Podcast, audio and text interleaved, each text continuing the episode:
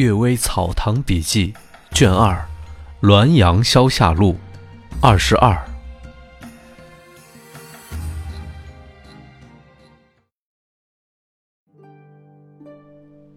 绛谈诗。乾隆十五年秋天，我购买了一部《皮雅》，书中折叠一片绿笺，上面写着诗：“愁烟低密珠飞霜，酸剑微夹玉女窗。青林隐隐出古壁，土花石断黄金刚。草根露下。”阴虫急，夜深敲印芙蓉丽。诗吟一点过空堂，幽光照见残红气。末尾题文：缙云仙子降坛诗，张宁静录。大约是伏击降神的人书写的，但我认为这是鬼诗，而不是仙诗。梦中作诗，梦中作诗。沧州人张炫耳先生在梦中做了一首绝句，说：“江上秋潮拍岸声，孤舟夜泊近三更。朱楼十二垂杨遍，何处吹箫半月明？”他自己写的跋语。说：“梦如飞翔，如何成诗？梦如是想，平生未到江南，何以落想至此？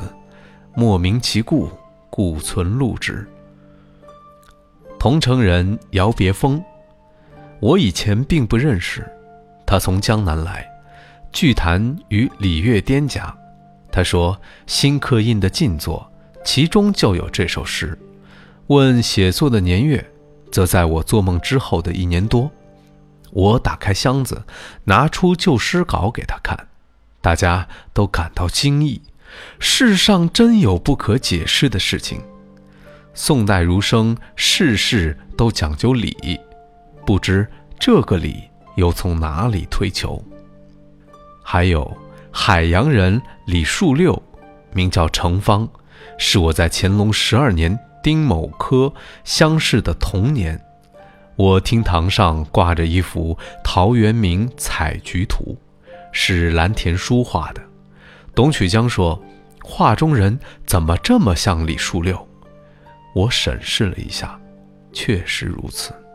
后来李树六进京参加会试，把这幅画要了去，说平生所做的小照都不及这一张画。这事也不可解释。周某，锦城西郊有几座荒坟，几乎与地面一样平了。小时候路过这儿，仆人施祥指着荒坟对我说：“这儿埋的是周某的子孙，因为他做了一件善事，延祀了三代子孙。”那是在明代崇祯末年。河南、山东连遭旱灾、虫灾，最后连树皮、草根也吃光了，于是发生了人吃人的事儿。官吏也不能禁止，妇女小孩被绑到市场上去卖，这叫做菜人。屠户买去像宰牛杀猪一样。周某的祖先去东昌做生意回来，在这酒店吃饭，屠夫说：“客官，肉没了，请稍等。”一会儿，只见他拉了两个女子进了厨房，招呼道：“客人久等了，赶快先砍个蹄膀来。”周某的祖上还没弄明白这是怎么回事儿，只听一声长长的惨叫，一个女子的右臂已经落地，疼得在地上打滚儿；另一个吓得浑身颤抖，面无人色。他们看到周，就一起哀叫，一个求快点死，一个求救命。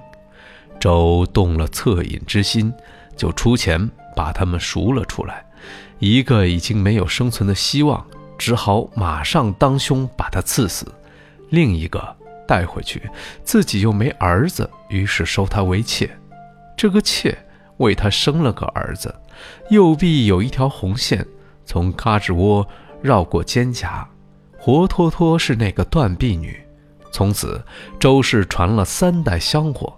人们都说，周某的祖上命中注定本来不会有儿子，却因为做了件大善事而传了三代人。